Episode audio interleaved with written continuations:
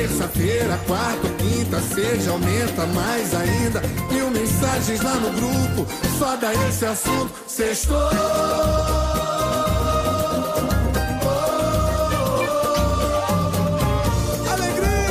É dia de maldade, é sexta-feira. Graças a Deus! E eu tô como tô, bebendo a semana inteira. Vou botar pra ferver, deixa o couro comer.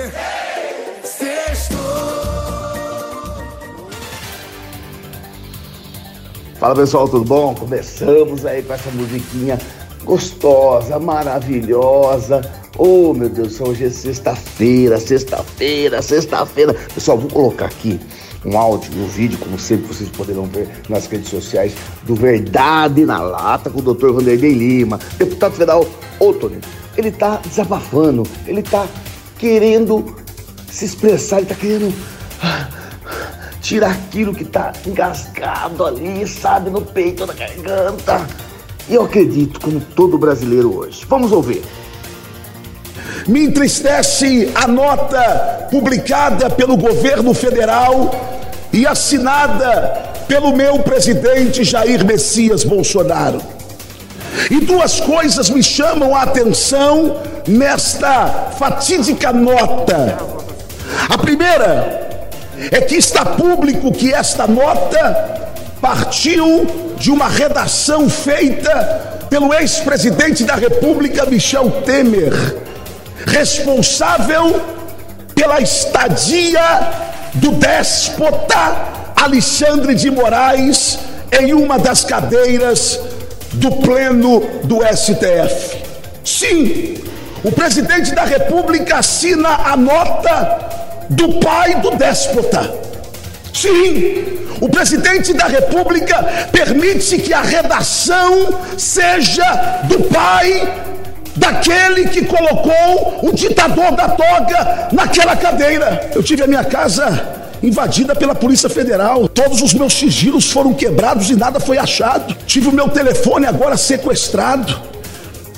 Senhoras e senhores, nós estamos vivendo uma ditadura da toga e o povo foi pra rua para gritar. E infelizmente, os conselheiros do presidente Bolsonaro o apequenaram. E infelizmente, os conselheiros do presidente Bolsonaro o tornaram pequeno. Leão que não ruge, vira gatinho. E é isso que estão tentando transformar o grande leão desta república, Jair Messias Bolsonaro. Daniel Silveira está preso. Roberto Jefferson está preso. Zé Trovão está preso.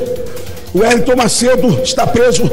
Oswaldo Eustáquio está preso. Não, senhores, eu lamento dizer, não há tempo, não é tempo de paz. Quando o inimigo não quer paz, quando o adversário só quer guerra. Lamento, presidente, o senhor ficou pequeno. Ô pessoal, a verdade é uma só. Respeitamos o deputado, respeitamos todo mundo. Sabemos que não tem como acreditar. Eu, ontem eu estava conversando com, com, os meus familiares, eles falam, pensa bem, isso é normal. Acontece. As pessoas são ser humano, ele é assim. O presidente acabou traindo a nação. Ah, mas ele tem os motivos dele. Mas ele que inframou ele que fez com que o 7 de setembro fosse um dos maiores da história do Brasil. Nem nos, no, nos impeachment da Dilma, do Collor, ocorreu o que ocorreu. Porque ali tinha família, ali tinha amor, ali tinha, tinha gramor, tinha tudo. Aí de repente ele vem e joga um balde de água fria. Se demonstrando um covarde. Meu, pensem bem vocês agora que eu vou falar. Algo tá errado. Pessoal, acorda. Brasileiro, acorda. Esse cara levou uma facada. Esse cara viu os filhos deles serem virados ponta cabeça. Ele brigou, lutou. A filha dele colocada no, no jogo uma menina dizendo é, é, sobre sexo, um monte de coisa. Falando da vida dele pessoal, falando da mulher dele, da mãe da mulher dele, da avó da mãe. E ele lá de pé, de pé, de pé, de pé. Falando que ele era corno. puxaram o passado dele, da, da mulher dele depois, e ele continuou de pé. Agora eu pergunto para vocês: o que, que o Temer falou que derrubou ele? Porque se mexeram com a família dele inteira, com o ego dele. Gente, tô falando de um homem.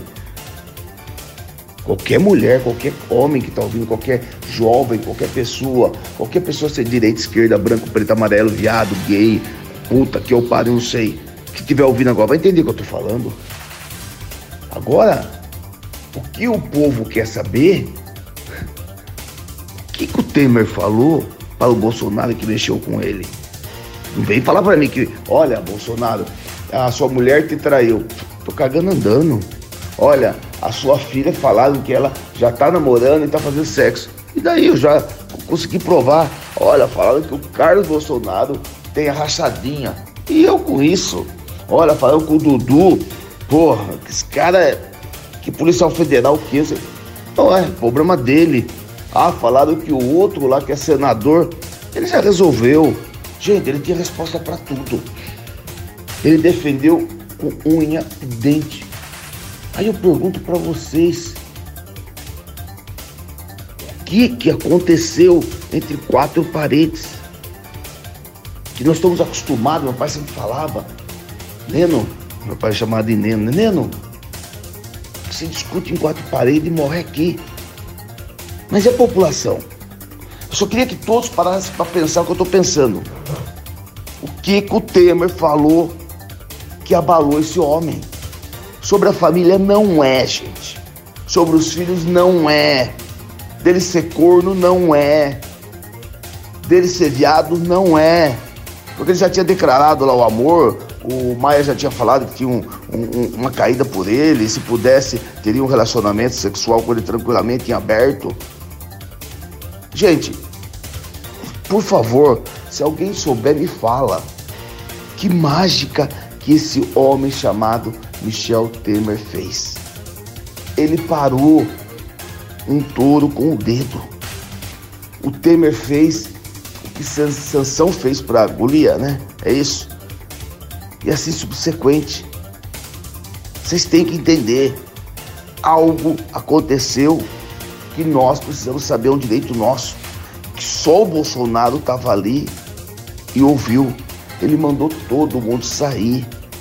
Bolsonaro teve que tirar os, os celulares, a, a, a, o, o, Michel Temer. Falaram que na hora que eles foram ali para conversar naquela mesa, o Michel Temer pediu para trocar de mesa, que não acreditava naquela mesa. Ele queria uma mesa que não tivesse nada em cima e que ele pediu para ligar o som um pouco naquele canto e que os dois ficassem ali. Foi uma coisa assim de louco. Tô falando para vocês porque são fontes que passam para nós. Afinal de contas, eu conheço muita gente. Eu trabalhei nove anos em Brasília. Trabalhei nove anos para o presidente da Câmara dos Deputados durante nove anos. Isso há 30 anos atrás. Então, se perguntar de Brasília, eu sei. Eu falo porque eu tenho propriedade para isso. Mas guardem o que eu estou falando. Ah, pessoal, nossa podcast fica por aqui hoje. Quero agradecer a todos. Porque não tem muito o que comentar hoje. Eu só quero que vocês reflitam. Apenas isso. O que eu falei, guardem o que eu estou falando, que nós vamos ter que morrer com essa dúvida. Porque o brasileiro, esse, ninguém consegue apagar ou enganar ele. Você que machucou meu coração, me fez chorar e me deixou num beco sem saída. Estou indo embora, por favor, não implora. Não gosta da minha cara, do meu jeito debochado, sinto muito. Olha como eu tô preocupado, preocupado.